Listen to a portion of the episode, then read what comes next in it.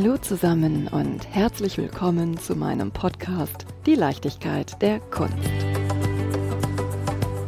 Zitate sind ja etwas so Wunderbares und ich spiele immer wieder gerne mit diesen auf den Punkt gebrachten Erfahrungsschätzen. In dieser Folge möchte ich daher mit den Worten von Immanuel Kant aus Kritik der reinen Vernunft starten. Das Bild ist ein Produkt des empirischen Vermögens und der produktiven Einbildungskraft. Und um gleich noch eins darauf zu setzen, die Welt ist eine Maskerade. Das Gesicht, die Kleidung, die Sprache, alles ist vorgespielt. Alle wollen etwas vorgeben, was sie nicht sind. Alle legen einander rein und niemand kennt sich selbst. Ein Zitat von Francisco de Goya aus einem seiner 80 launigen Einfällen und leicht hingeworfenen Skizzen der Capriccios. Doch warum werfe ich Kant und Goya in einen Topf? Weil ich darüber nachdenke, was ein Porträt ausmacht. Geht es rein darum, einen authentischen Charakter abzubilden? Hm. Sind beispielsweise Selfies immer so authentisch oder spielen sie uns etwas vor? Möchte man in einem Porträt vielleicht sogar die eigenen Geschichten lesen oder etwas über die Sozialisation des Porträtierten erfahren? Was wollen wir beim Betrachten herausfinden? Und welche Botschaft möchte der Verfasser senden? Geschieht das rein über das Gesicht des Abgebildeten oder gibt es darüber hinaus auch noch weitere Codes? Und was passiert, wenn ein Teil des Gesichts verdeckt durch eine Maske versteckt ist? Fragen wir doch dazu Volker Hermes, der sich bei der Auseinandersetzung mit seinen Hidden Portraits sicherlich auch schon den ein oder anderen Gedanken dazu gemacht hat und damit vom Met bis zum Nationalmuseum in Breslau die Kunstbegeisterten der Renaissance bis zur Gegenwart begeistert hat. Lieber Volker, schön, dass ich dich heute zu Gast haben darf. Ich bedanke mich. Guten Tag. Guten Tag. Bitte stell doch dich und deinen Weg in die Kunst vor. Und ja, du darfst sagen, dass du eigentlich Archäologie studieren wolltest. ja, tatsächlich muss ich damit anfangen. Du darfst auch schon in frühester Kindheit anfangen. ja, also tatsächlich wollte ich einen Großteil meiner Kindheit Archäologe werden. Keine Ahnung, wo das herkommt.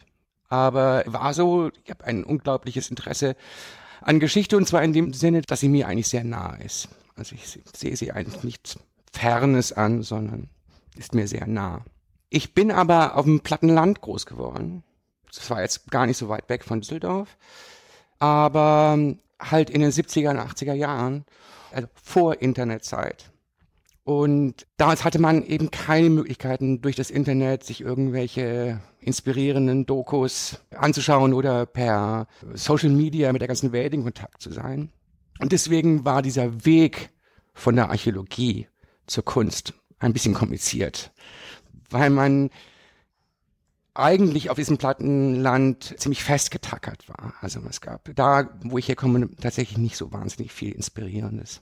Und dazu kommt, dass ich aus einer Arbeiterfamilie stamme, die jetzt wenig Bezugspunkte zur Kunst hatten und es in meiner Familie auch keine Biografie gab, die das schon mal vorgelebt hat, wo ich also auf irgendetwas hätte aufbauen können. Das hat mich nicht daran gehindert, also zuerst dieses Geschichtsinteresse zu entwickeln. Und im Laufe der Schulzeit merkte ich aber, dass ich viel lieber eigene Kunst mache, als andere Leute Kunst ausgrabe. Und so hat sich dann dieses Interesse für Kunst quasi entwickelt.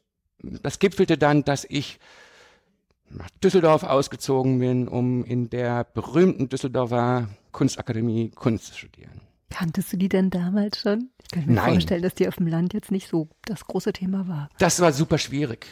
Das war super schwierig. Das ging ja alles auf postalischen Weg und auch diese äh, Kriterien waren mir nicht so wahnsinnig bewusst. Ich war ein, ein totales Landei und ich habe dann da hingeschrieben, dann kriegte man so einen Brief zurück und dann konnte man sich dann halt überlegen, was man so macht. Deswegen war das alles sehr, sehr kompliziert und ich bin auch sofort abgelehnt worden. Ach, warum?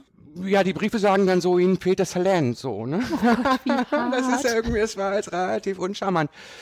Und das war natürlich eher schwierig, aber ich habe schon auch gewusst, dass ich ein totales Landei gewesen bin und habe dann gedacht, also ein bisschen Weite im Kopf kann dir eigentlich gut tun und habe dann Philosophie studiert und dachte mal so, okay, jetzt bringst du das alles mal auf dem, auf dem anderen Stand. Und ich war ziemlich gut in der Schule und also so eine wissenschaftliche Karriere wäre jetzt auch nicht so ganz absurd gewesen. Es war also auch ein Versuch. Ich merkte aber, dass mich das irgendwie äh, zur Kunst zieht. Das hat die Kunst oder die Welt nicht so wirklich eingesehen. Ich wurde nämlich äh, komplette vier Jahre von allen Akademien abgelehnt. Naja, die Situation war, da ist man so Anfang 20 und man will so, man hat so das Gefühl, so, ah ja, jetzt geht's los. Und man denkt auch so ein bisschen an Weichenstellungen und so. Das ist jetzt eine Entscheidung, die dein ganzes Leben betreffen. Und dann sagt dir so die Welt, nee, du, glaube ich nicht, dass das was wird. Du kannst das nicht. Und ich war also vier Jahre lang in der Situation, dass ich mich selbst überprüfen musste, überlegen musste, will ich das überhaupt? Ich musste Strukturen finden, überhaupt zu malen, also irgendwo und irgendwas zu machen. Ich musste Leute finden. Und immer wieder diese Ablehnung. Und das war dann halt irgendwann mal so, dass für mich irgendwie so klar war, dass ich Kunst machen will, dass ich dann gesagt habe, es war tatsächlich ein Spruch in der damaligen Zeit, das lasse ich der Welt nicht durchgehen. Ich habe dann gesagt, das ist eine Fehlentscheidung. Was auch immer die, die Leute jetzt dazu führten, mir das nicht abzunehmen, das stimmt so nicht. Und ich war bereit, das durchzukämpfen. Egal wie lange es gedauert hat. Gedauert hätte. Aber es dauerte dann nur in Anführungsstrichen vier Jahre. Und dann wurde ich sozusagen in der Akademie aufgenommen. Es war dann irgendwie alles gut und ich konnte der Kunst dann auch auf professioneller Weise Hallo sagen. Und ich glaube, dass wir bis heute ganz gute Freunde sind. Wie kam es denn dann dazu, dass es doch hieß so und jetzt wirst du genommen? Also es, es ist alles eine sehr komplizierte Geschichte. Ich glaube, dass mein späterer Professor da eine große Rolle gespielt hat, der meine Arbeiten gesehen hat und da irgendetwas drin gesehen hat. Der hat mich dann auch, nachdem ich schon zwei Semester an der Akademie war, gerettet, weil dann hat die Akademie mich wieder rausgeschmissen. Oder wollte es zumindest. Ich hatte die Prüfung nicht bestanden. Was aber übrigens daran lag, dass ich A, vier Jahre älter war als die anderen und B, natürlich ganz anders über Kunstmachen nachgedacht hatte. Philosophisch geprägt. Philosophisch geprägt, aber auch rein pragmatisch geprägt. Ich, ich musste mich eh selbst finanzieren. Also ich hatte dafür gearbeitet, überhaupt dahin zu kommen. Ich habe tausendmal überlegt, willst du das wirklich? Und ich war also im Grunde genommen viel sicherer, Kunst machen zu wollen, habe natürlich irgendwie bestimmten pädagogischen Konzepten dann auch irgendwie nicht so ganz angenommen und deswegen meinten sie mich dann irgendwie entfernen zu müssen. Was du für einen Blick gerade drauf hast. Aber mein Professor war da sehr cool und hat das dann bei der Nachholprüfung nochmal erwähnt, dass er eigentlich mich unterrichten würde. Dieter Krieg? Dieter Krieg, genau. Warst auch Meisterschüler bei ihm? Ja, wir hatten ein sehr spezielles, aber ziemlich tolles Verhältnis. Speziell? Das macht mich neugierig. Ja, wir haben uns eigentlich immer so die Bälle hin und her geworfen.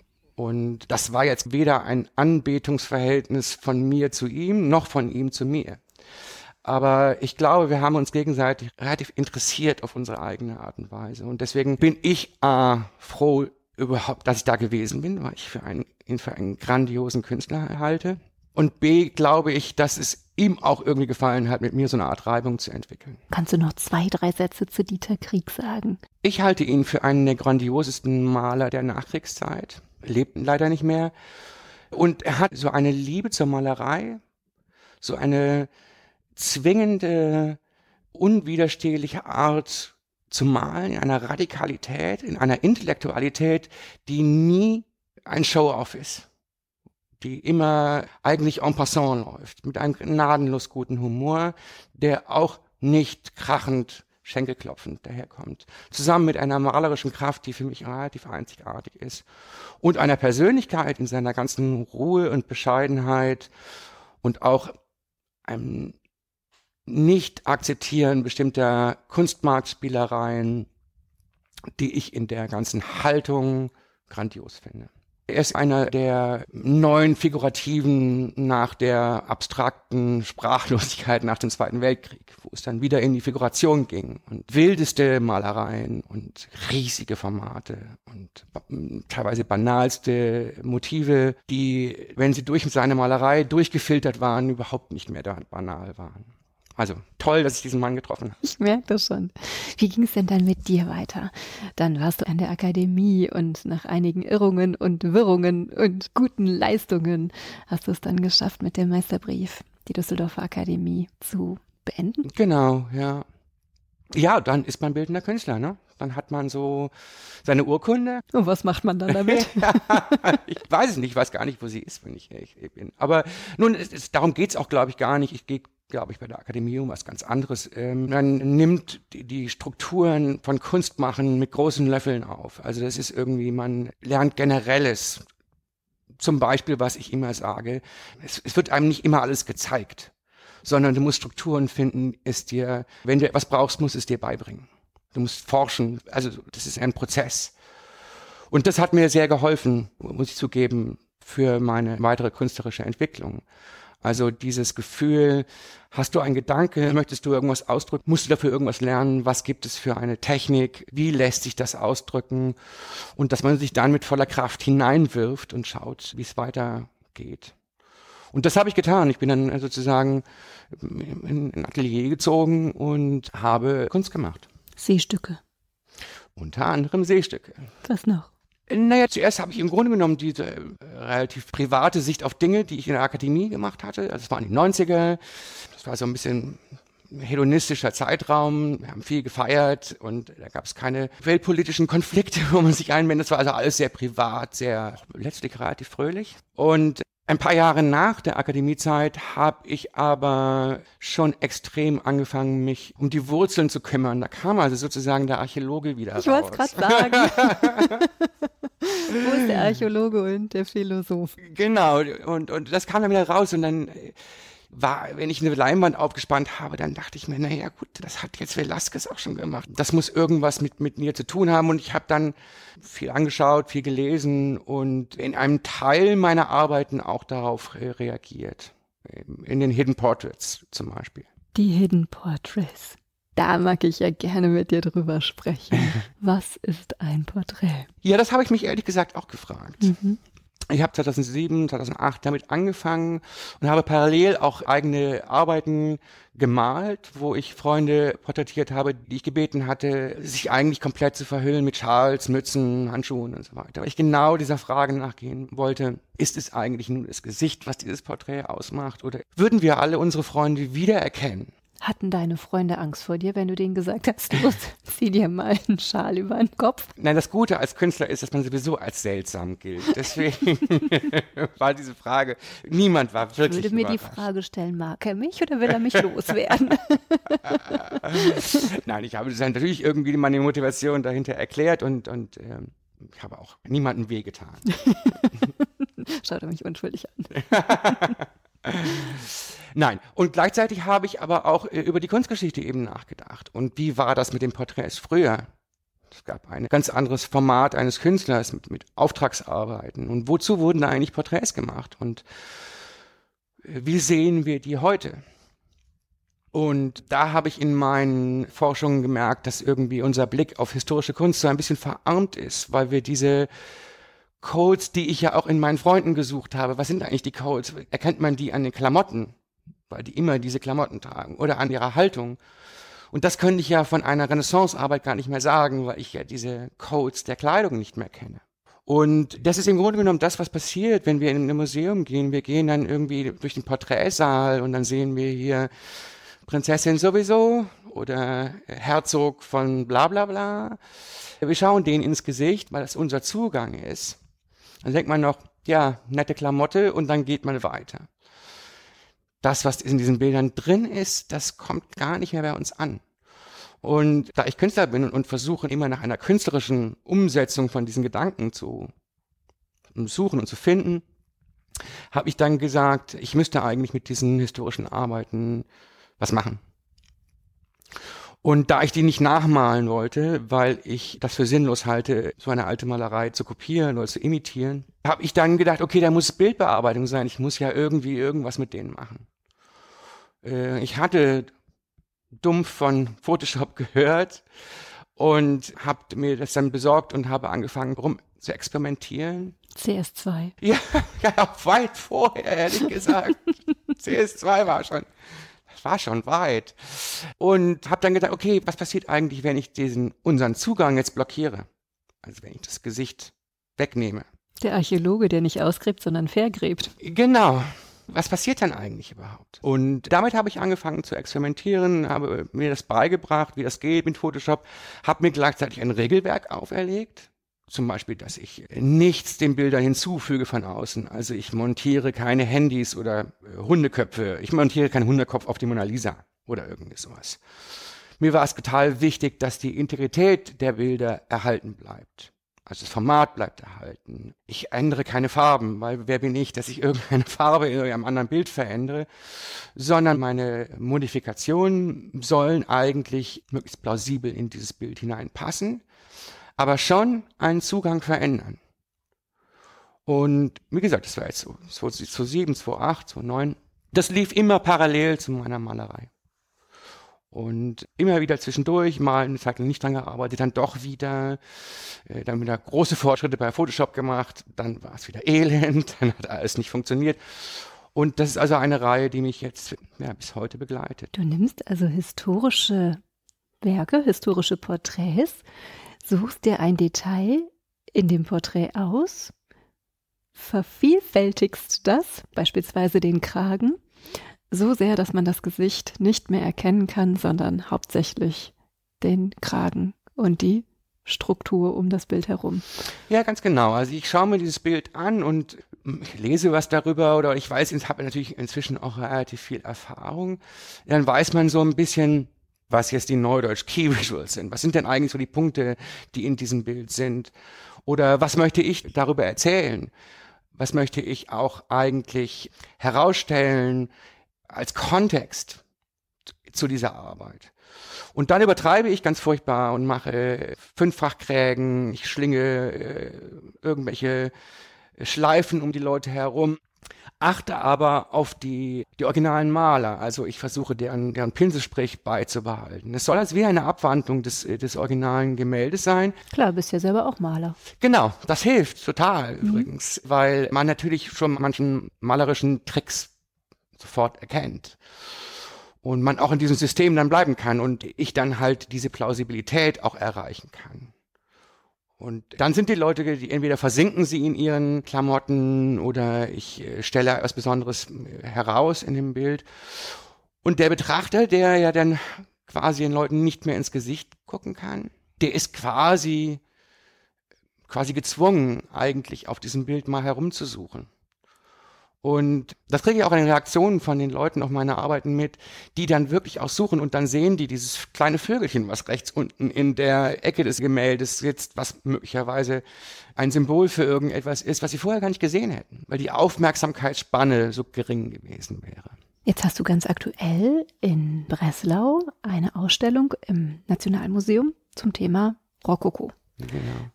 Fokussierst du dich rein auf den Rokoko oder ist deine Bandbreite vielfältiger? ja, also ich, es ist, es ist eine, eine Gruppenausstellung zum Thema Rokoko. Rokoko ist super. Warum? Weil da schon selber sehr viel auf die Spitze getrieben wurde. Weil das ein, ein sehr ausgesprochenes malerisches Zeitalter war.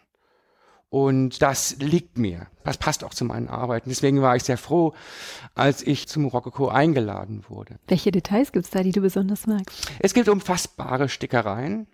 Also das waren dann Stickereien, die waren tatsächlich auch so dreidimensional, also kleine Berge von gesticktem Material. Die Herren der Schöpfung durften zu der Zeit noch irgendwie richtig reinhauen und durften viel rosa tragen, riesige Schleifen auf kleinen Lackschüchen. Also das war sehr, das war auf irgendeine Art und Weise wild, sehr erfindungsreich, sehr humorvoll, sehr hintergründig auch erotisch. Und das eignet sich sehr gut zur Übertreibung.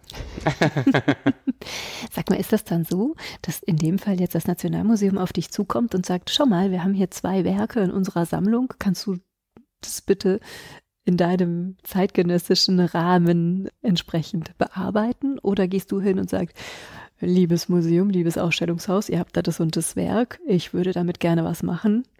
Kriegen wir eine Kooperation hin? Wie läuft das? Beides. Ach. Also ich melde mich bei Museen, weil, also ich bin ja angewiesen auf eine digitalisierte Form. Also ich bearbeite ja natürlich Fotos. Fotos sind meine Ausgangsbasis.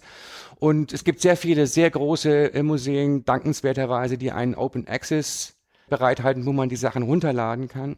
Aber das ist natürlich bei Weitem nicht bei allen so. Und wenn mir ein Werk unterkommt, was nicht in diesem Open Access fällt, dann schreibe ich die Museen an und sage dann, was ich mache und ich mir Gedanken machen würde über dieses Bild und ob ich dann dafür die Datei kriegen kann. Oder es schreiben mich Museen an und äh, da geht es dann weniger darum, dass sie eine äh, bestimmte Arbeit im Blick haben, sondern da geht's, das war jetzt auch in Breslau so, dass sie sagen, okay, wir haben diesen Bereich Rokoko und ich frage dann, was habt ihr denn? das ist für mich immer eine tolle Möglichkeit, auch als Recherche in sein Depot zu gucken. Und ist da irgendwas bei, was mich interessiert? Ist da irgendwie eine Arbeit, die mir ins Auge springt? Und dann kriege ich meistens halt so kleine, kleine Dateien geschickt. Das sind die Porträts, die wir aus dieser Zeit haben und ja, teilweise grandioseste Arbeiten, von denen man keine Ahnung hatte. Und dann äh, sage ich, ja, ich schau mal und fange mit denen an zu arbeiten. Und im besten Falle kommen dann Arbeiten raus, die ich da auch ausstellen kann. Was braucht denn ein Werk, damit es dich fesselt, damit du denkst, oh ja, diese Schleife, die möchte ich jetzt gerne der Komtessa um den Kopf binden? Also es ist total intuitiv. Das ist wirklich, ob dieses Porträt jetzt mit mir redet oder nicht. Hat viel mit Oberflächen zu tun. Ich bin so ein Mustertyp. Ich finde irgendwie tolle Muster super. Aber manchmal ist es auch so, dass der inhaltliche Teil, also ich mache mir zum Beispiel in meinen Arbeiten relativ viel Gedanken über veränderte Formen von Männlichkeit, veränderte Sicht auf Weiblichkeit. Also ist dieser ganze Teil von Kontextualisierung ist für mich sehr wichtig. Und wenn ich ein Beispiel sehe, dass zum Beispiel wieder eine Frau einfach nur hübsch drapiert auf einen Sessel gesetzt wurde, mit einem Haufen Juwelen behängt wurde und man daran fühlen kann, dass es eigentlich gar nicht um sie ging, sondern nur um ihre Stellung, dann nehme ich sowas auch sehr gerne. Weil dann kann man nämlich zeigen, okay, indem ich sie dann meinetwegen komplett zudrapiere, dann kann man zeigen, du, es ging nicht um sie. Es tut mir wirklich leid, es war zwar ein Porträt, aber es ging darum, eine Stellung zu zeigen, Reichtum zu zeigen. Und äh, das war also kein romantisches Porträt, was sie ihren zukünftigen Enkeln mal zeigen möchte, sondern es ging knallhart um Repräsentation. Und so kann auch eine Auswahl zustande kommen. Also auch durchaus humoristisch. Absolut. Also erst bin ich Rheinländer. Also äh, Schau, das ist auch Teil meines Lebens, deswegen. Hast du schon mal ein Bild mit Kamelle gemalt? Bestimmt. Jetzt ist es soweit.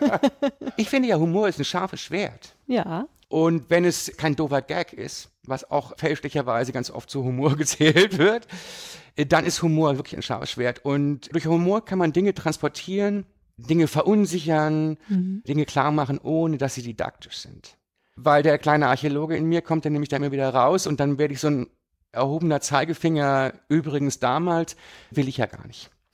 Und der Humor ist da ein gutes Transportmittel um künstlerische Positionen darzustellen oder auch zum Beispiel alte gesellschaftliche Situationen zu verunsichern. Mhm. Zum Beispiel? Naja, wenn ein sehr selbstbewusster König im Hermelin mit einer Hand in die Hüfte gestemmt steht und der aber als geschichtliche Figur mehr als zweifelhaft war, was ja relativ häufig vorkommt, dann kann man darüber schreiben. Das ist eine Möglichkeit. Ich kann ihm auch ein total lächerliches Hütchen aus seinem Hermelin basteln. Und dann bleibt er ja so stehen, die, die Position bleibt ja gleich. Und diese ganze, ganze Fassade kollabiert total in einer Sekunde. Das heißt, dieses ganze Gerockele und dieses äh, Darstellen einer, einer bestimmten geerbten Funktion wird sofort ad absurdum geführt. Und das bedarf nur eines, eines humoristischen Griffs. Also gehst du hin und du recherchierst etwas über die porträtierte Person und kann das dann passieren, wenn du den besonders schräg findest, dass du ihn dann besonders humorvoll darstellst? Ja, das kann passieren. Nicht als alter Proletariersohn hab natürlich irgendwie. Äh ich hab dich erwischt. naja, also Eliten und wie sich Eliten darstellen wollen, ist einfach ein eigenes Kapitel und gehört da hinzu. Und ich finde, wieder im Stichwort Kontext, es gehört auch dazu, dass man diese Funktionsweise von Eliten einfach auch ein bisschen in Frage stellt. Gerade von ererbten Eliten. Ich bin, lebe sehr gerne in einer Demokratie und finde auch, dass viele Gedanken, die wir uns heute um Gleichberechtigung und Diversität machen, wichtige Gedanken sind und dass ich diese Gedanken auch in diese historischen Arbeiten mit einfließen lassen kann. Du hast ja durchaus auch schon mit amerikanischen Häusern zusammengearbeitet. Wie ist denn dort der Blick in die Vergangenheit? Naja, die Museen und Sammlungen, mit denen ich zu tun habe, das sind dann teilweise Sammlungen, die haben dann halt, äh, wie zum Beispiel im Metropolitan Museum, die dann ein, äh, eine Abteilung haben, europäische Malerei. Und die beschäftigen sich sehr viel mit europäischer Geschichte. Und natürlich ab Mitte des 18. Jahrhunderts kommt da dann auch irgendwie dort die repräsentative Malerei ins Spiel und die Funktionsweisen sind da eigentlich alle ganz ähnlich. Und ich glaube, das Bedürfnis, sich zeitgenössisch mit diesen Arbeiten auseinanderzusetzen, in Frage zu stellen, in dem Wissen, dass das grandiose Kunst ist, ist in Amerika, diese Bereitschaft ist viel größer als in Europa. Die, sie beschäftigen sich sehr damit, das zu kontextualisieren, auch zu hinterfragen. Und wie gesagt, das heißt nicht, dass man diese Kunst in Frage stellt. Das mache ich in meinen Arbeiten auch nicht. Ich finde diese Arbeiten grandios und das ist eine, eine große Liebe, zu dieser Malerei habe. Nichtsdestotrotz finde ich, dass die Relevanz dieser Arbeiten auch darin besteht, dass man sie aus einem zeitgenössischen Kontext auch ansehen kann. Mhm, ja. Und ich glaube, dass das eigentlich alle können also das ist so ein pädagogischer Ansatz. Also durch meine Intervention kriegen die Leute mit, dass sie eigentlich sehr viel Möglichkeiten haben, diese Arbeiten zu entschlüsseln von sich selber aus. Also ich kriege äh, Mails auf Instagram, wo Leute von meinen Arbeiten stehen und sagen, guck dir mal diesen Schuh an. Ich hätte den vorher nicht so angeschaut und ich glaube, der war wichtig. So, ne? Also dann werden so Schlüsse gezogen zu Bildern, an denen man vorher eigentlich relativ vorbeigetrabt wäre. Also wenn wir jetzt mal davon ausgehen, dass du auch ein bisschen forschend an die Ursprungswerke herangehst, was hast du dechiffriert und kannst uns mitgeben? Gibt es irgendwelche Codes wie Blumen oder besondere Schmucksteine oder Kleidung? Ja, es gibt ja Millionen Sachen. Also alles. Ach, sagen wir vielleicht mal nur fünf. ja, tatsächlich sind diese Arbeiten ja voll. Also das waren Auftragsarbeiten. Die haben dafür sehr viel Geld bezahlt. Da ist kein Blümchen drauf, was keine Bedeutung hätte sondern das Blümchen wurde auch bezahlt und dann heißt das was. Man kann die gar nicht alles aufzählen. Was ich jetzt irgendwie äh, relativ spät erfahren habe, ist, dass eine Geste, wo junge Frauen sich seitlich an die Brust fassen, dass das ein Zeichen dafür ist, dass sie schwanger sind. Mhm. Und das fand ich irgendwie sehr rührend, weil das sieht man relativ häufig. Und wenn mir jetzt so in meinen ganzen Recherchen so ein Bild begegnet, dann denke ich mir so, ach, das fand ich irgendwie nicht mehr sehr charmant. Trittst du dann in den Dialog mit den Porträtierten? Überlegst du dir, was habt ihr damals gedacht? Was habt ihr vielleicht verheimlicht? Was musstet ihr offenbaren? Das passiert ganz oft. Wobei ich sagen muss, also letztlich geht's mir mehr um den Maler, der es gemacht hat, nicht immer so um die Dargestellten. Aber es bleibt natürlich nicht aus, weil ich rück denen ja sehr nah auf die Pelle. Ich verhundertfache manchmal einzelne Perlen, um sie in so einer Art Riesenkette um sie herumzulegen. Und dann kommt man ihnen ganz nah und dann denkt man schon so, ja, also ich sag auch manchmal dann guten Morgen Hallo zu denen so oder oder ich sage manchmal, ah, tut mir leid, ist schwierig jetzt, ne, weil wenn es wieder ganz absurd wird. Also es ist eine sehr sehr sehr intensive Auseinandersetzung und wenn ich sie dann zum Beispiel in dem Museum im Original sehe, dann ist es auch immer sehr besonders. Bin immer total berührt. Das ist irgendwie so, das sind so meine sind meine Freunde. Aber wie ist das? Ich meine, durch Corona, wir kennen jetzt alle die Zeit, dass wir uns maskieren mussten, uns verdecken mussten und wir fanden das eigentlich alle gar nicht, oder die meisten von uns gar nicht so toll, immer mit der Maske im Gesicht rumzurennen. Wie ist das für dich? Hast du das Gefühl, dass du etwas versteckst oder etwas offenlegst? Beides. Indem ich etwas verstecke, lege ich etwas offen. Natürlich ist das absolut unangenehm. Wir haben das alle in Corona mitgekriegt, dass einem die Hälfte eines Gesichtsausdrucks fehlt. Und sehr viele Sachen, die wir lesen in den Gesichtern, waren nicht mehr möglich. Das war letztlich kommunikativer Albtraum. Aber man kann, was wir dann auch getan haben in der Corona-Zeit, wir haben unsere eigenen Gedanken hinter die Maske gesteckt. Wie sieht er oder sie eigentlich aus? Und das mussten wir eigentlich dazu erfinden. Und das heißt, das machen eigentlich auch die Betrachter in meinen Arbeiten. Also ich schaffe äh, neue psychologische Ebenen, wo dann eigene Interpretationen in dieses Bild nochmal eingehen können, weil halt der Gesichtsausdruck entweder komplett verdeckt ist oder zum großen Teil verdeckt ist. Das heißt, wir können eine ganz eigene Geschichte zusammen mit diesen historischen Arbeiten schreiben. Siehst du Bezüge in den historischen Arbeiten zu den zeitgenössischen Porträt, Malerei, Fotografie? Es gibt sicherlich Bezüge im Sinne von technischem Aufbau. Mhm. Es gibt ja kompositorische Gesetze, die damals schon gefunden wurden und die heute auch noch gelten. Also es gibt dann schon auch Ähnlichkeiten. Die Rolle des Künstlers hat sich verändert. Also wir sind ja nun jetzt im weitesten Sinne keine Auftragskünstler mehr, die gebeten werden, mal mich mal im Nerz. So. Als autonomer Künstler geht man natürlich auch ganz anders an Porträts heran. Die Fotografie ist irgendwann hereingegrätscht. Also die realistische Darstellung eines Porträts war von eigentlich nicht mehr nötig. Und deswegen sehen Porträts heute einfach auch anders aus. Und deswegen ist die Herangehensweise auch anders. Aber etwas Übergeordneteres ist eigentlich ähnlich. Und zwar, das ist eine Rolle von Kunst in der Gesellschaft. Wozu wird eigentlich Kunst benutzt? Und wenn ich immer von der Repräsentation rede, die es dann in dieser ganzen Kunstgeschichte gab, dann haben wir das heute auch noch. Das hat sich andere Bahnen gebrochen. Aber der Besitz von Kunst, das Ausstellen von Kunst, dazu benutzt wird, dass eine Elite oder das reiche Leute sich schmücken, das sehen wir heute auch noch. Das heißt also, dass Kunst in der gesellschaftlichen Stellung, dass sie sozusagen auch noch benutzt wird das ist ähnlich und darauf möchte ich übrigens auch mal hinweisen in meinen Arbeiten. Das hat natürlich alles andere Formen und andere Auswüchse, aber es hat Auswüchse. Auch aus Sicht des Betrachters, wenn ich in ein Porträt schaue, na, vielleicht ist es auch nur bei mir so, aber ich denke schon ganz oft, welche Antwort erkenne ich denn in dem Gesicht bei einer Frage, die auf meinem eigenen Rücken lastet? Mhm. Erkennt man ein Lächeln, eine Traurigkeit, erkennt man eine Nachdenklichkeit, einen Stolz? Achte vielleicht auf ganz andere Dinge als der Mensch, der neben mir steht und auf dasselbe Bild achtet. Und da finde ich es extrem spannend, wenn du auf einmal Bereiche umschlingst und ich gar nicht mehr die Möglichkeit habe, die Antworten zu finden, die ich im ersten Moment suche, aber dann etwas finde, worauf ich nicht geachtet hätte. und ich meine, wir gehen ja heute einfach sehr psychologisch an Porträts heran. Wir sind eine Gesellschaft, die sehr aufs Individuelle fixiert ist. Jeder äh, macht Selfies von sich. Also das Aufnehmen des eigenen Gesichts ist einfach gang und gäbe. Und wir suchen genau das. Wir suchen diesen Moment, wir suchen die Psychologie dahinter, wir suchen den Charakter dahinter. Und das hat natürlich auch in der Moderne schon angefangen mit Künstlern, die genau das auch in ihrem Gegenüber gesucht haben und versucht haben auszudrücken.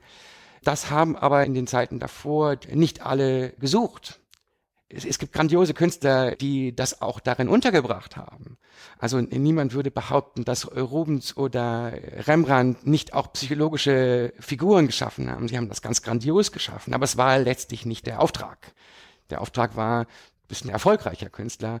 Ich will ein Bild von dir und ich möchte jetzt hier mal gezeigt werden. Dass diese Künstler dann so grandios waren, dass sie diese psychologischen Ebenen aufmachen können. Das liegt an diesem wahnsinnigen Können der, der Künstler. Darf ich dich mal was Persönliches fragen? Ich denke, dafür bist du da. du bist Maler, ausgebildet an der Kunstakademie in Düsseldorf. Und dann hast du irgendwann angefangen, dich autodidaktisch mit Photoshop auseinanderzusetzen. Und ich finde, du hast es meisterhaft geschafft. Wie waren denn so die Anfänge? Kannst du dich noch an dein erstes Werk erinnern? Und wie das so war, auf einmal vom analogen hin dich im digitalen zu präsentieren? War da nicht auch ein bisschen Unsicherheiten?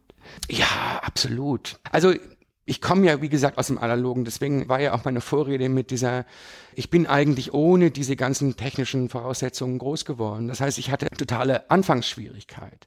Womit ich überhaupt keine Schwierigkeit habe, ist, dass jetzt ein Maler digitale Arbeiten macht. Weil ich finde die Arbeiten, die ich mache, sehr malerisch. Es gibt einen Grund, warum ich sozusagen diesen Materialwechsel vornehme, weil ich diese Malerei nicht imitieren will. Und ich glaube, dass wir technische ähm, Erweiterungen umarmen sollten. Also ich, es gibt äh, keinen Grund, irgendeine Art digitale Technik zu verdammen sondern man kann sie für seine Kunst nutzen, wenn man meint, das ist richtig für die eigene Kunst. Und dem Falle war es halt für mich absolut genau richtig. Geholfen haben die mir halt die Strukturen der Akademie, die sagt, brauchst es, lern es. Und dann habe ich es halt mir halt beigebracht. Und ich nutze es, glaube ich, total freaky. Also ich sehe das, äh, wenn ich mal ein Tutorial anschaue oder sowas, ich verstehe schon nicht, wie deren Bildschirm aussieht. Oh Gott sei Dank sagst du das, mir geht's genauso. Ich klicke dann immer weg. Ich, pff, Ich verstehe das alles nicht. Ich mache das alles anders. Ist aber auch nicht wichtig, weil das Ergebnis ist dann halt das, was irgendwie zählt. Aber ich finde es eigentlich auch eine Technik, die in die Kunst gehört, weil es gibt sie einfach. Mhm. Kannst du dich noch an dein erstes Werk erinnern? Ja, A, werde ich das öfters gefragt. Deswegen Na, das immer. Bin ich schon wieder so durchschaue. ja, das erste Bild war eine Arbeit, also habe ich Richelieu, den großen Kardinal, den französischen Kardinal, die man alle aus D'Artagnan Musketierfilmen kennt. Bist du da auch ein kleiner Fan? Äh, natürlich. nee, tatsächlich. Aber Richelieu habe ich einfach zugehangen mit seinem roten Kardinalsgewand. Kardinäle sind Lieblingskandidaten für mich, weil sie eine flashy Arbeitsklamotte haben mit ihrem roten Gewändern und weil sie es meistens damals verdient hatten, dass man sie zuhängt. Und nein, ich will seine Leistung jetzt nicht schmälern. Aber ich erinnere mich sehr gut daran, dass ich dann halt diese Falten genommen habe und ihn übers Gesicht gelegt habe und dass das alles sehr ungelenk aussah. Ich sie aber total toll fand, die Arbeit. Und dann habe ich sie, nachdem ich jetzt mal danach gefragt wurde, nochmal rausgesucht und ich fand sie, das war ganz schrecklich. Und habe sie nochmal neu gemacht. Also ich habe sozusagen nochmal neu angefangen und mit besserer Technik jetzt. Über die Hidden Portraits hinaus hast du ja auch noch zwei, drei andere Serien. Die Tiere und die Menschenstudien. Ja, ich arbeite immer in so größeren Reihen und das hat immer einen Blick aufs Kunstgeschichte. Und es gibt zum Beispiel eine Arbeitsreihe, die heißt Humboldt-Hybride. Und da habe ich Zitate von alten Wissenschaftszeichnungen, also sozusagen von diesen Humboldt-Expeditionen, wo Künstler mitgeschickt wurden, die neu entdeckte Spezies zeichnerisch festgehalten haben, habe ich kombiniert mit Polyedern, also mathematischen, regelmäßigen Konstrukten. Und das hat was damit zu tun, dass ich sozusagen zwei Welten verbinden wollte. Diese universelle, mathematische, errechenbare, zusammen mit dem Augenblick des Sehens von einer neuen Tierwelt, Tierart, die man dann skizziert hat. Und diese beiden habe ich in so einer Art Hybride zusammengefasst und habe sozusagen eine ganz neue Welt aufgemacht und habe auch in so einer Art Ordnungssystem entworfen von Wassertieren und Leuchttieren und so weiter, wo ich jahrelang dran gearbeitet habe und jahrelang Mathematikbücher gelesen habe. Oh Gott, oh Gott, ja, oh Gott. Es war ein Traum, aber es musste, es musste passieren. Und ja, das war eine dieser langen Reihen. Und dann hast du noch die Serie mit den Menschen, die diese abstrakten Formen auf dem Kopf haben. Genau, das war so eine Seitenlinie zu den Polyeder-Tieren die Polyleder, die ich damals mit den Tierzeichnungen verbunden haben, dann habe ich angefangen, über die Zeichnungen nachzudenken. Was für eine Rolle kann eine Zeichnung haben? Und dann bin ich auf akademische Menschenzeichnungen gekommen, wo Künstler in einer gewissen Zeit geübt haben, Menschen zu zeichnen. Wie stellt man Volumen dar? Wie stellt man dar, dass das eine Bein hinter dem anderen steht? Also ganz technische Sachen. Und daraus sind diese inzwischen auch sehr berühmten Aktzeichnungen quasi entstanden. Und die habe ich wieder verbunden mit den Polyedern. Also die Polyeder, die nur ein errechenbares Volumen haben, die reine Theorie sind, wo die Rückseite wie die Vorderseite ist. Also wenn ich den Polyeder von vorne angucke, weiß ich auch, wie er von hinten aussieht. Das ist ziemlich regelmäßig. Und bei den Menschen, die da drunter ist, ist es so ganz anders. Ja, die mussten die Künstler erstmal rausfinden, wie ist denn da der Arm und wie ist was. Und diese beiden eigentlich visuellen Gegensätze habe ich miteinander verbunden. Und wieder sieht man den Kopf nicht.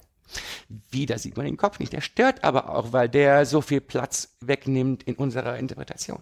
Mhm. Eine andere sehr, sehr lange Reihe war eine Reihe von Seestücken.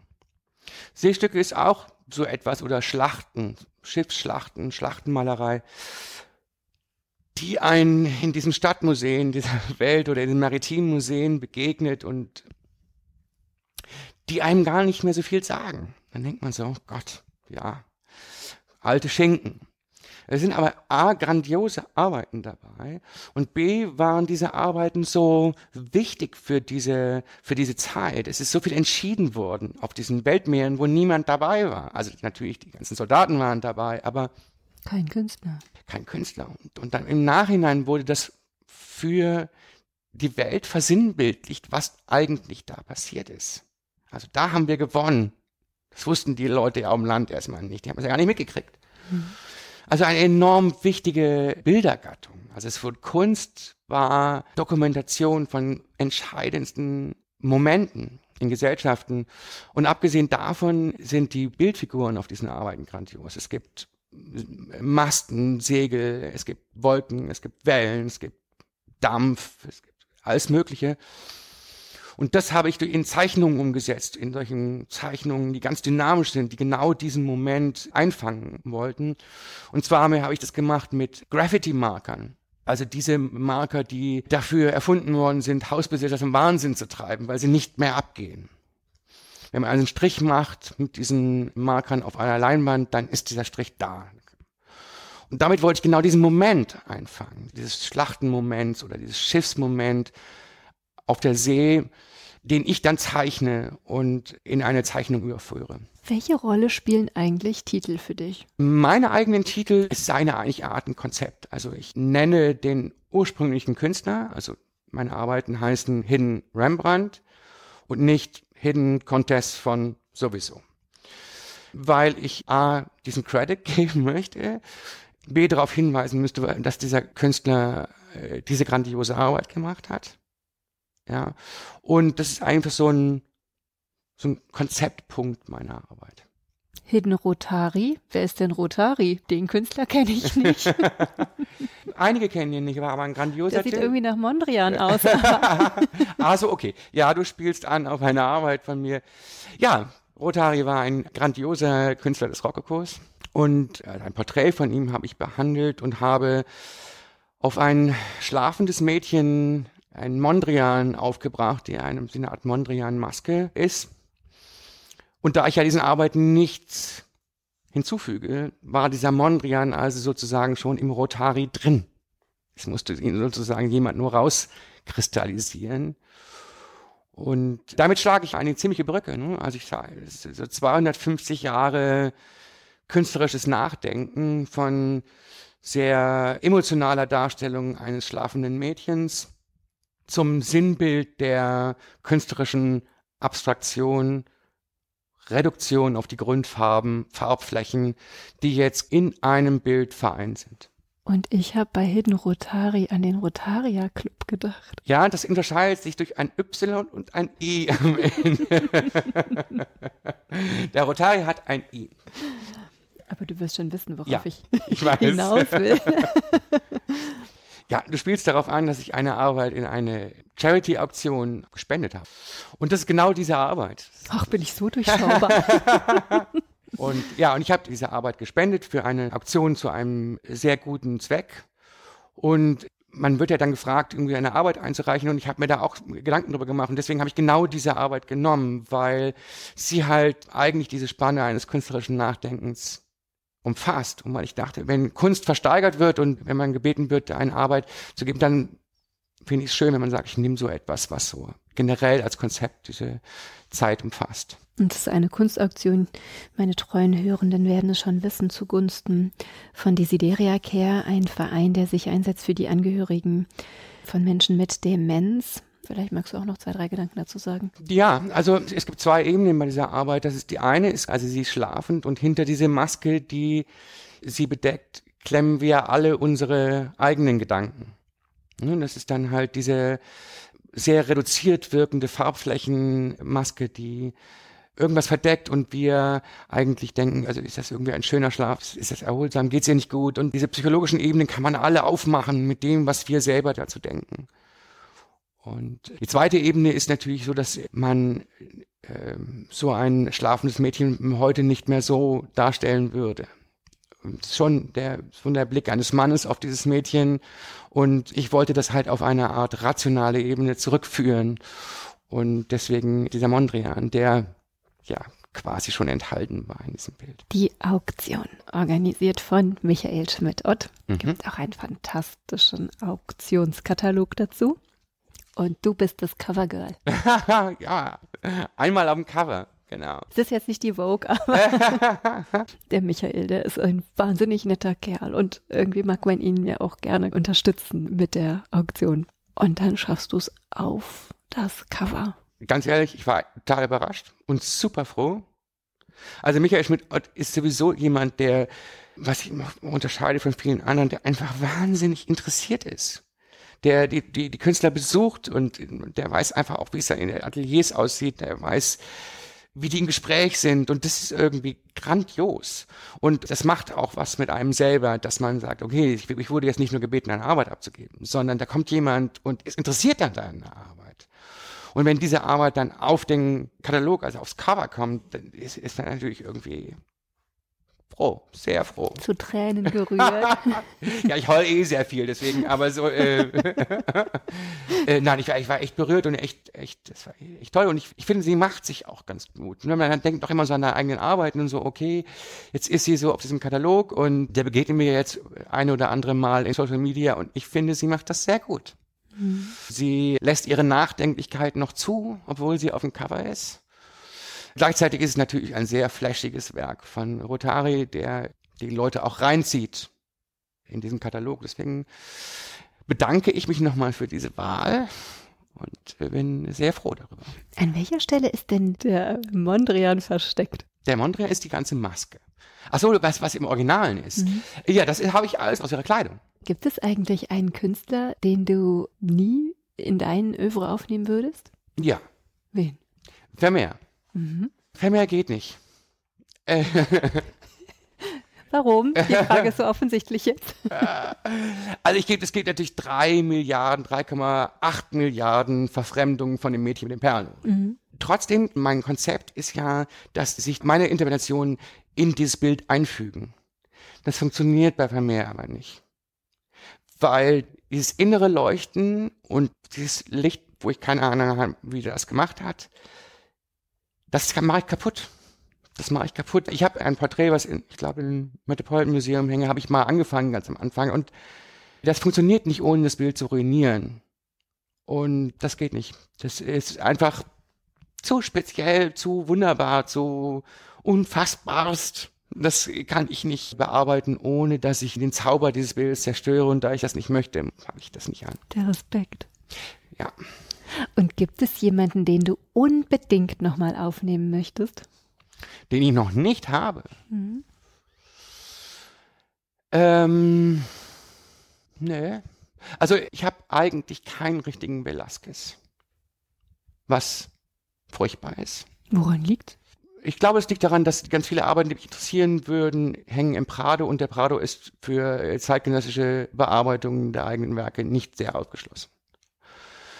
Deswegen liegt mir sehr viel nicht vor. Und die, die ich jetzt zur Verfügung habe, hat es noch nicht wirklich, noch nicht wirklich Klick gemacht. Es muss ja auch noch Luft nach oben geben. Auf jeden Fall. Ich drücke dir die Daumen. Vielen Dank. dass sich der Prado Volker Hermes öffnet. Ich gehe von aus, es kann nur noch eine Frage von Jahren sein, aber ich habe ja heute schon erzählt, wie zäh ich sein kann. Deswegen macht mir das Warten nichts aus. Und ich freue mich, dass du dich heute ganz und gar nicht zäh, sondern sehr zugewandt und offen und fluide gezeigt hast und bedanke mich von ganzem Herzen für dieses schöne, schöne, schöne Gespräch. Ich bedanke mich. Ich freue mich jetzt noch tiefer einzutauchen und äh, zu gucken, wo ich welchen Code entschlüsseln kann. Mit deiner Hilfe. Dank dir.